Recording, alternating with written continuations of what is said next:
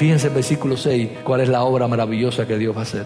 Es aquí, yo levanto a los caldeos, nación cruel y presurosa, que camina por la anchura de la tierra para poseer las moradas ajenas. Formidable es y terrible. De ella misma procede su justicia y su dignidad. Y recuerden que esto, esto que tenemos aquí, la manera en que está escrito Habacuc es un poema y es poético, todas las imágenes que tenemos aquí. Y lo que él está diciendo, lo primero que está diciendo, mira Habacuc, ¿tú te crees que yo estoy ajeno? ¿Tú te crees que yo no estoy viendo todas las injusticias que existen en el pueblo?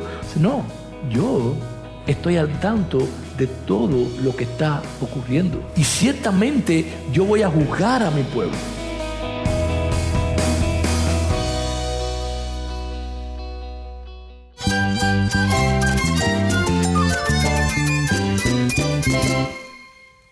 Cristo es mi todo. Cristo es el Rey del universo, es quien guía nuestras vidas. Él es grande y amoroso. Él es real. Solamente Jesucristo es nuestro Señor y Salvador. Es mi guía quien me fortalece. En Cristo Jesús hay esperanza, hay paz. Y nuestro Dios es un Dios de rescate. Estás escuchando a El Faro de Redención. Cristo desde toda la Biblia para toda Cuba y para todo el mundo.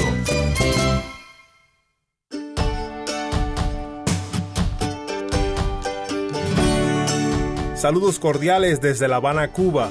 Mi nombre es Yamil Domínguez. Soy productor de contenido cubano para nuestro programa El Faro de Redención.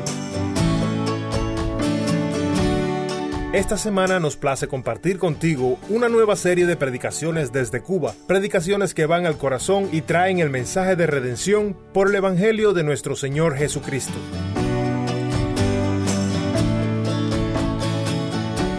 El día de hoy compartimos este mensaje grabado en La Habana en el 2019 de parte de nuestro hermano el pastor Alexis Pérez desde la Iglesia Bautista Nueva Vida con el título El Dios que juzga. Te invito a buscar en la Biblia el primer libro de Habacuc, capítulo 1, versículos 1 al 11.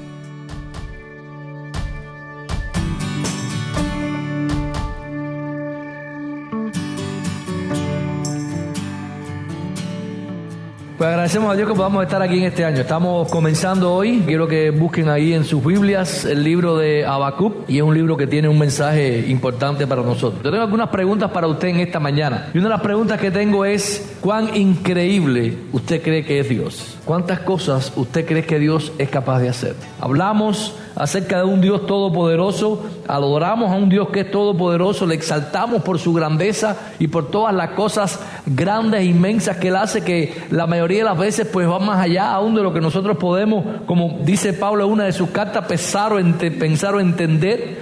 A través del Antiguo Testamento aprendemos y entendemos que Dios es poderoso para derribar cualquier ejército humano que pueda venir en contra de él. Ningún ejército celestial, ángeles, ningún ser creado puede compararse con el poder y la grandeza de Dios. Usted ve historia tras historia en el Antiguo Testamento. Dios es poderoso para sanar, Dios es poderoso para perdonar los pecados, Dios es poderoso para salvar al hombre. Y estas siempre han sido preguntas que inquietan un poco. Isaías cuando habla acerca de los planes de Dios o de los caminos de Dios que dice acerca de ellos, que ellos son más altos que los nuestros y son incomprensibles. Y eso es algo que nosotros finalmente no podemos entender. El libro que estamos empezando a ver en esta mañana, el libro de Habacuc, es una historia rara. Una de esas cosas que muchos hoy en día ni pensaran que Dios es capaz de hacer. Amén de, todo lo que hemos entendido, que nuestra sociedad y el mundo en que vivimos nos ha retratado un Dios que es poderoso. Tenemos esa imagen. Aún la iglesia en la que vivimos hoy en día tiene la imagen de un Dios que es bien poderoso, que puede hacer todas las cosas. Hay una enseñanza en este libro que habla acerca también del poder indudable de Dios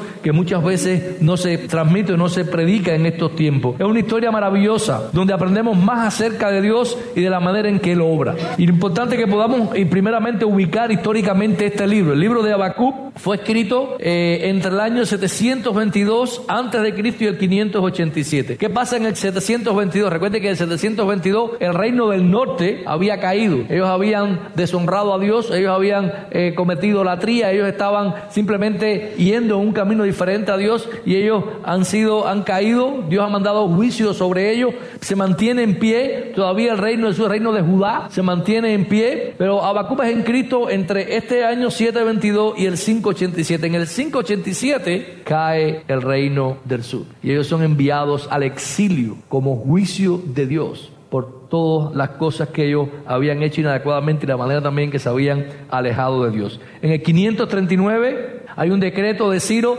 donde ellos regresan a Jerusalén. En el 516 se empieza a reconstruir el templo. O sea que históricamente este libro está escrito después que cae el rey del, del norte, antes de que caiga el rey del sur, y es una advertencia hacia el reino del sur. No se nos dice mucho acerca de Habacuc. Si usted lee el primer versículo de Habacuc capítulo 1, dice la profecía que vino al profeta Habacuc. Esto es todo lo que se nos dice de Habacuc. Era un profeta, se le ha dado una carga a este profeta y no hay más detalles ni bajo cuál reinado él estuvo, cuántos años él sirvió, pero el reino de Judá había tenido un avivamiento temporal. Había, no sé si algunos han leído, todos aquellos que han leído la historia de los reyes y leen la historia del rey Josías. En los tiempos del rey Josías hubo un reavivamiento. Ellos descubren, redescubren los, eh, los escritos y ellos empiezan a reavivarse, pero todo aquello después de la muerte de Josías fue decayendo y nuevamente el pueblo fue a pecado, fue injusticia y la sociedad en que ellos vivían estaba completamente corrompida. El pueblo de Dios no estaba viviendo bajo los estándares de Dios en aquel tiempo. Y es cuando esta profecía viene al pueblo. Quiero que leamos capítulo 1, los versículos del 1 al 11. Y dice de esta manera, la profecía que vi, que vio el profeta Habacuc, ¿hasta cuándo, oh Jehová, clamaré y no oirás? Y daré voces a ti a causa de la violencia y no salvarás. ¿Por qué me haces ver iniquidad y haces que vea molestia? Destrucción y violencia están delante de mí, y pleito y contienda se levantan, por lo cual la ley es debilitada y el juicio no sale según la verdad, porque cuando el impío asedia al justo, por eso sale torcida la injusticia. Mirad entre las naciones y ved y asombraos, porque haré una obra en vuestros días que aun cuando se os contare, no la creeréis. Porque aquí yo levanto a los caldeos, nación cruel y presurosa que camina por la anchura de la tierra para poseer las moradas ajenas. Formidable es y terrible. De ella misma procede su justicia y su dignidad. Sus caballos serán más ligeros que leopardos y más feroces que lobos nocturnos, y sus jinetes se multiplicarán. Vendrán de lejos sus jinetes y volarán como águilas que se apresuran a devorar. Toda ella vendrá a la presa. El terror va delante de ella y recogerá cautivos como arena. Escarnecerá a los reyes y de los príncipes hará burla. Se reirá de toda fortaleza y levantará terraplén y la tomará. Luego pasará como el huracán y ofenderá atribuyendo su fuerza a su Dios. Hermanos, lo que muestra este pasaje que vamos a ver Dios hoy es una, o sea, que vamos a ver en esta mañana, es una verdad. Una verdad muy sencilla, una verdad también muy poderosa, y es que Dios es el juez de este mundo. Dios es un Dios que juzga, ¿ok? Estamos muy acostumbrados a oír acerca del amor de Dios y oír acerca de que Dios es amor. Y Dios es amor. Y Dios ha tenido un gran amor con nosotros. Estamos convencidos de esto. Pero lo que Habacuc va a estar enseñando en este pasaje es que Dios es también un Dios que juzga y un Dios que trae juicio. Y específicamente aquí sobre su pueblo. Dios es el juez de este mundo. Estos primeros versículos del 1, del, del 2 al 4, vamos a estar viendo entonces la impaciencia que tiene Habacuc. Yo quiero que ustedes, mientras caminemos a través del libro, usted examine la vida de Habacuc. Y yo quiero que usted analice mientras va avanzando el libro, cómo la propia actitud de Habacuc va cambiando a lo largo de todo el libro. Hoy que vemos aquí, miren el versículo 2, dice, ¿hasta cuándo? Fíjense, Habacuc está viendo esta visión, se está viendo delante de Dios, que él está quejándose con Dios. Y él está diciendo, ¿hasta cuándo, oh Jehová? Clamaré y no oirás, y daré voces a ti a causa de la violencia y no salvarás. Él está reclamando a Dios de que él ha estado clamando a Dios. Él ha estado pidiendo a Dios que Dios intervenga en el pueblo, porque hay violencia en el pueblo, porque las cosas no están funcionando en la manera en que debían de funcionar, porque el pueblo se ha desviado, porque está en idolatría, porque el pueblo está pervirtiendo toda la justicia. Y Abacú está diciéndole, Señor, yo clamo y clamo y clamo, doy voces a ti y tú estás indiferente. Yo no sé cuántos de ustedes han tenido esta experiencia en su vida, en la cual ustedes han estado clamando, han estado pidiendo, han estado de alguna manera luchando con Dios, esperando que Dios intervenga en su vida, quizás pidiendo que haga justicia por ustedes. Y usted está clamando y clamando a Dios pero usted simplemente lo que recibe es un silencio de parte de Dios. Esto es lo que Habacuc Estás poniendo aquí. No es verdad que muchas veces esto nos lleva a nosotros a desesperarnos, ¿verdad? Nos lleva a nosotros a dudar incluso de que de la existencia de Dios en ocasiones, o a veces de que Dios pudiese estar interesado en nosotros. El versículo 3, Él sigue aumentando su queja. Dice, ¿por qué me haces ver iniquidad y haces que vea molestia? Destrucción y violencia están delante de mí pleito y contienda se levantan. El profeta está diciendo, todo lo que veo constantemente es violencia, es destrucción, es que las cosas no están bien, ¿verdad? Todo va de mal en peor. Estará siendo una figura del mundo en el cual nosotros vivimos. La realidad es que la figura o la imagen que el profeta está haciendo es la imagen de la vida en un mundo caído. Lo fue así en el tiempo de Habacuc, lo es hoy así también para nosotros. Las mismas cosas a las cuales ellos se enfrentaban, la misma violencia, la misma destrucción, el mismo pecado, es el mismo que enfrentamos nosotros hoy en día. Y el resultado esto es lo, lo resume en el versículo 4. Dice, por lo cual la ley es debilitada. El juicio no sale según la verdad, por cuanto el impío asedia al justo, por eso sale torcida la justicia. Y saben que esto es una queja muy importante. Habacuc está diciendo es, el mundo en el que estoy viviendo es un mundo que está dominado por la injusticia. Los poderosos pagan y se salen con la suya. Y la justicia no se le aplica a ellos. Y cada vez que todas estas cosas ocurrían, estaba de alguna manera apuntando, dañando la santidad de Dios en cuanto a que Él es un Dios que juzga justamente a todos nosotros. Así es que lo que Habacuc está diciendo aquí, Señor, ¿dónde está tu justicia? ¿Por qué tú no obras en este tiempo? ¿Por qué tú no vienes y haces tu obra de juzgar todo lo que está malo? Porque tú eres un juez, eres el único juez justo. Él lo entendía y esto era a lo que él estaba apelando. Y él estaba clamando aquí contra el impío que Dios se manifestara, que Dios juzgara al impío, a todos aquellos que estaban deshonrando su palabra y su nombre, y que Dios hiciera la obra que Él tiene que hacer a través del juicio. Hermano, nosotros pudiésemos estar, o hemos estado muchas veces, o quizás algunos nosotros estamos en circunstancias como estas, en las que nosotros estamos clamando a Dios para que Dios obre específicamente acerca de alguna injusticia. Esta es la queja que está diciendo. A partir del versículo 5, Dios empieza a hablar. Y Dios le responde a Habacuc. Bueno, primeramente dice el versículo 5, mirad entre las naciones y ved y asombraos, porque haré una obra en vuestros días, que aun cuando se os contare, no la creeréis. Yo no sé cómo le suena a sus oídos si alguien le dice a ustedes, miren, no se preocupen, sea, mirad entre las naciones y ved asombrados. Haré una obra en vuestros días que aun cuando se os contare, no la creeréis. Y usualmente, ustedes se imaginan todas las cosas que Abacú pudo haber pensado en ese momento, antes que el discurso terminara. Y dice, oh, Dios va a obrar, Dios va a venir en persona y va a juzgar todo lo que está pasando aquí. O Dios va a mandar las plagas como mandó en Egipto para destruir a los impíos. O Dios va a mandar a su ángel de la muerte para exterminar a todos aquellos que están haciendo lo incorrecto. Va a juzgar y va a poner todas las cosas en orden. O Dios va a hacer milagros entre nosotros. A veces cuando pensamos en la manera en que este versículo está escrito, pensamos en cosas muy positivas y buenas que Dios puede hacer. Pero el mensaje del pasaje es todo lo contrario. Fíjense el versículo 6, cuál es la obra maravillosa que Dios va a hacer. Es aquí, yo levanto a los caldeos, nación cruel y presurosa, que camina por la anchura de la tierra para poseer las moradas ajenas. Formidable es y terrible. De ella misma procede su justicia y su dignidad. Y recuerden que esto, esto que tenemos aquí, la manera en que está escrito Habacuc es un poema y es poético, todas las imágenes que tenemos aquí. Y lo que él está diciendo, lo primero que está diciendo, mira Habacuc, ¿tú te crees que yo estoy ajeno? ¿Tú te crees que yo no estoy viendo todas las injusticias que existen en el pueblo?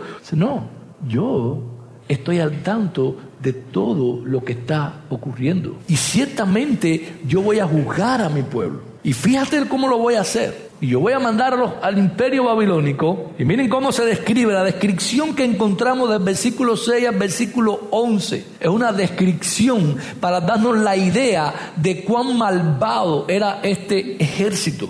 Dice, camina por la tierra para poseerlo todo. Y el imperio babilónico conquistó todo lo que ellos pudieron ver en su tiempo. Versículo 7 dice que ella es formidable y es terrible. De ella misma procede su justicia y su unidad. O sea, no tienen ningún Dios. Ellos mismos se consideran justos delante de ellos, ellos aprueban todo lo que hacen, toda la crueldad que ellos estaban haciendo. Versículo 8, de sus caballos son más ligeros que leopardos, más feroces que lobos nocturnos. Si fuésemos a poner esto en un poema en estos días, pudiésemos decir, bueno, tienen aviones que pueden hacer todo lo que quieran con misiles, que pueden destruir toda la tierra. Es lo que está dando es una imagen de un ejército poderoso, imparable, que arrasa con todo lo que está delante de ellos. Y si usted va a la historia y se lee la historia del imperio babilónico, ¿usted sabe qué va a descubrir? Que fue un imperio extremadamente cruel, que fue un imperio que conquistó de una manera tremenda, que iba y arrasaba con todo lo que estaba delante de ellos, que cuando habían ciudades que estaban amuralladas y no podían hacerla, construían terraplenes, como dice ahí el versículo 10, se encabramaban sobre ellas y las dejaban arrasadas. La obra maravillosa en los días de Ageo, y que de hecho ocurrió en el año 587 a.C., es que el imperio babilónico fue levantado para venir y juzgar al pueblo de Dios. Ellos llegaron a Judá, ellos atacaron Jerusalén, después tenemos las profecías de Jeremías durante todo ese ataque que estaba ocurriendo, muchos otros profetas, Jeremías le decía, ríndanse porque esto es voluntad de Dios, ríndanse, ellos no se rindieron y fueron completamente devastados, el templo fue completamente destruido y todos fueron llevados cautivos hacia Babilonia y Dios aplicó su juicio sobre su pueblo. ¿Cómo? Usando a una nación muy cruel para juzgar a su pueblo. Por eso el versículo 5 termina diciendo, voy a hacer una obra en estos días, que aun cuando se os contare que, no la creeréis. Si Habacuc estaba preocupado por las injusticias, porque Dios no estaba aplicando la justicia en el pueblo como debía de haberlo hecho, según a su justeza y según a su dignidad. Imagínense cómo Habacuc está ahora después de oír esta respuesta, donde Dios va a usar a un pueblo que no conoce a Dios, que no tiene nada que ver con Dios, que no obedece sus leyes, que no le da ninguna gloria a Dios. Va a usar a ese pueblo para juzgar a su pueblo, que aunque tengan injusticia, al menos tienen todavía la palabra de Dios. Guardan el sábado, hacen muchas cosas que tienen que haber, llevan los sacrificios al templo, hacen, viven por lo menos una vida religiosa, ¿verdad? Bueno, esa reacción de Habacuc la vamos a ver la semana que viene. Él pasa de una queja hacia Dios por no intervención a una gran indignación. Y está en el pasaje de la semana que viene. Pero lo que nos conta entonces en este pasaje es que, hermanos, la manera en que Dios obra en este mundo es una manera en que tú y yo no podemos entender y no podemos comprender completamente. ¿Cómo Dios puede usar a una nación perversa para juzgar a otra que es menos perversa? De hecho, es increíble. Dios es el juez de este mundo. Dios es el juez de su pueblo. Y lo curioso es que Dios usa los medios que Él entiende necesario para juzgar a su pueblo y para juzgar a este mundo. Y en medio de todo lo que Él usa, Dios mantiene su santidad. Hermano, Dios estaba dispuesto a juzgar esta maldad y Él lo hace. No hay nada en este mundo que escape al gobierno de Dios. Todas las naciones están bajo su dominio y a su disposición para ser usadas por Él. Nada escapa a su conocimiento, dominio ni a su voluntad. Muchas veces nosotros tendemos como humanos a confiar en este mundo, a confiar en los poderes de este mundo, a confiar en, las cosas. A veces yo me maravillo muchas veces como muchos cristianos, y esto es una, de hecho es una teología que existe, muchas personas ven a Estados Unidos de América como la nación de Dios. Y muchas personas identifican a un país como una nación. ¿Saben qué? No hay ninguna nación de Dios, ni Israel. La nación de Dios, el pueblo de Dios, es su iglesia.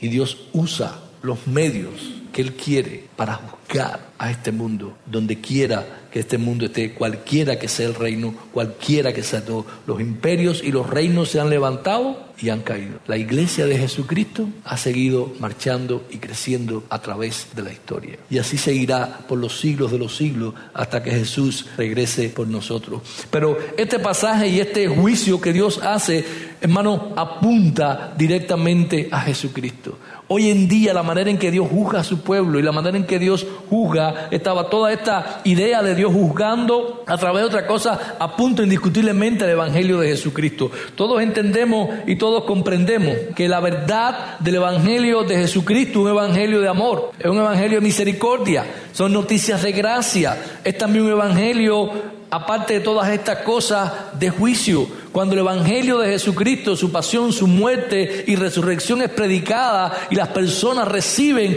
el Evangelio, estas noticias son rescatados, pero cuando es rechazado, entonces ¿qué? Son condenados. Yo quiero llevarles a Hechos capítulo 13. En Hechos capítulo 13 Pablo usa Habacuc capítulo 1 versículo 5 y él lo usa en un contexto tremendo. Hechos capítulo 13, a partir del versículo específicamente 40 y 41, hubiese querido que hubiesen leído todo el contexto de ese pasaje, pero Pablo, es curioso lo que pasa en Hechos 13, está pasando el Evangelio de los judíos hacia los gentiles, Pablo está, se está abriendo la puerta a los gentiles, Pablo está yendo a predicarle a los gentiles, Pablo está dando un discurso tremendo, él hace, a partir del versículo 16, él llega ahí a Antioquía de Pisidia y él hace todo un recordatorio de todo el plan de Dios en el Antiguo Testamento y cómo este plan confluye en Jesucristo, cita varios pasajes del Antiguo Testamento relacionados con el reinado de David, relacionados con muchas otras cosas que estaban apuntando a Jesucristo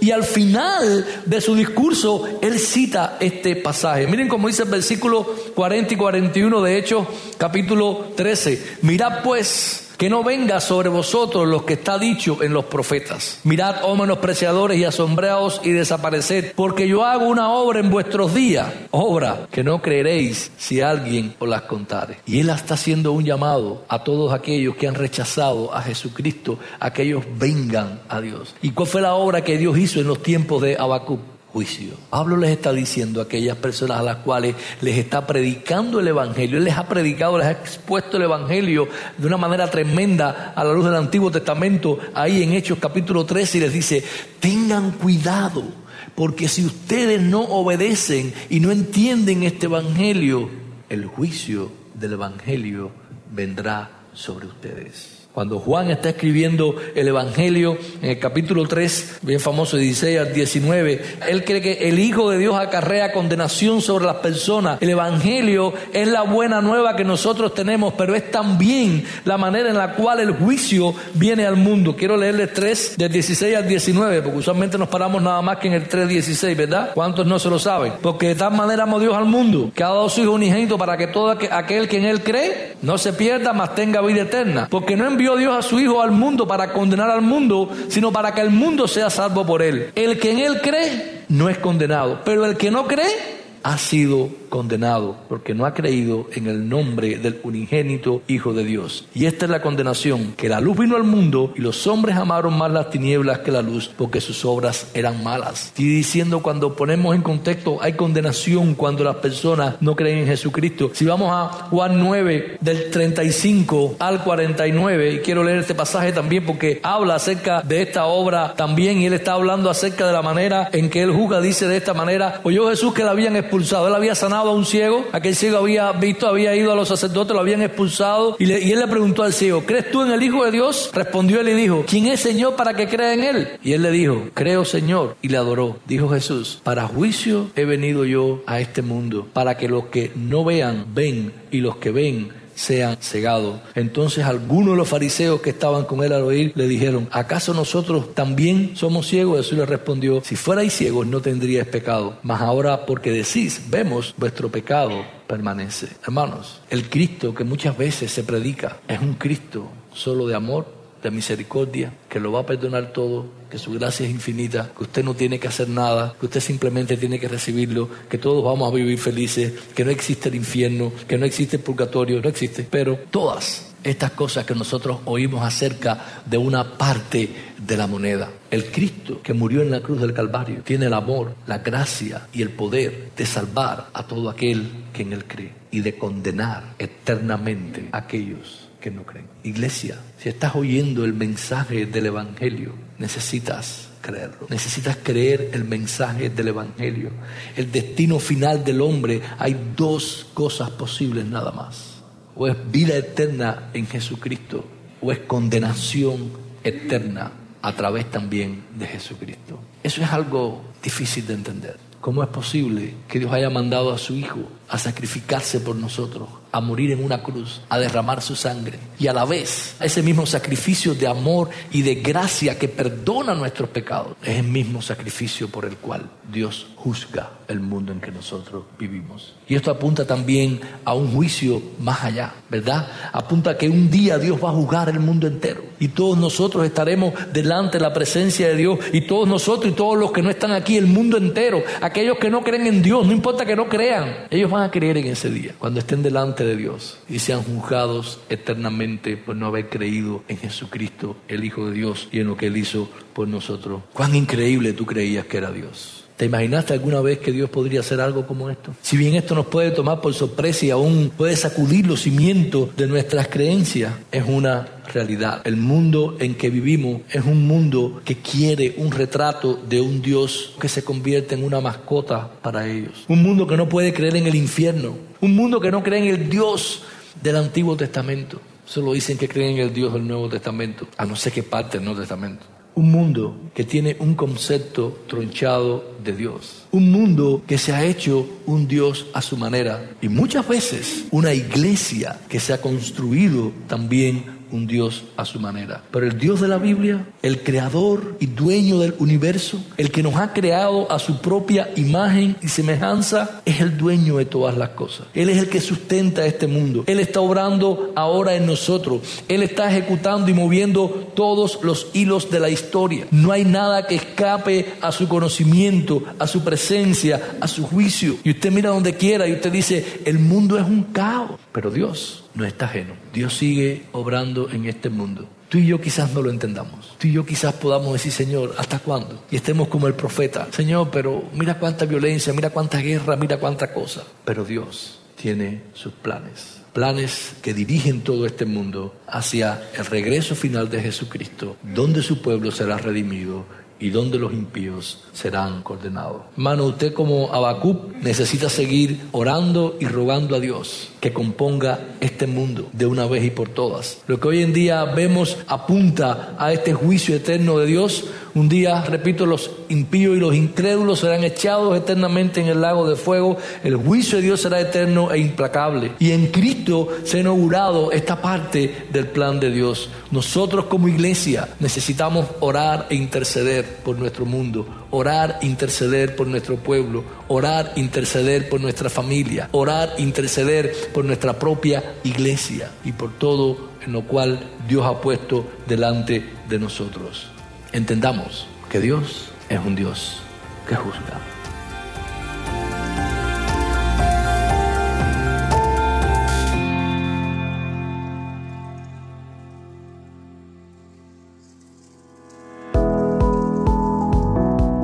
Mi nombre es Yamil Domínguez y esto es El Faro de Redención. Gracias por acompañarnos hoy. Le damos las gracias también a nuestro hermano Alexis Pérez Alfonso por compartir con nosotros este mensaje. Estamos muy agradecidos por las emisoras que transmiten el faro para Cuba y para otros países. Si nos sintonizas fuera de Cuba, haznos saber por qué emisora y a qué horas nos escuchas. Nuestro correo electrónico es ministerio arroba el de redención.org. Nuevamente nuestro correo electrónico es ministerio arroba el de. Además, si estás fuera de Cuba, te invito a que consideres apoyar a El Faro en nuestra misión de alcanzar a Cuba y al mundo con el mensaje de Cristo desde toda la Biblia y con la voz del pueblo de Dios en Cuba. Para más información sobre este ministerio y sobre cómo tú puedes apoyar a El Faro, visita nuestra página página web elfaroderedención.org. Y no te olvides de seguirnos en las redes sociales, Facebook, Instagram y Twitter. Solo busca El Faro de Redención.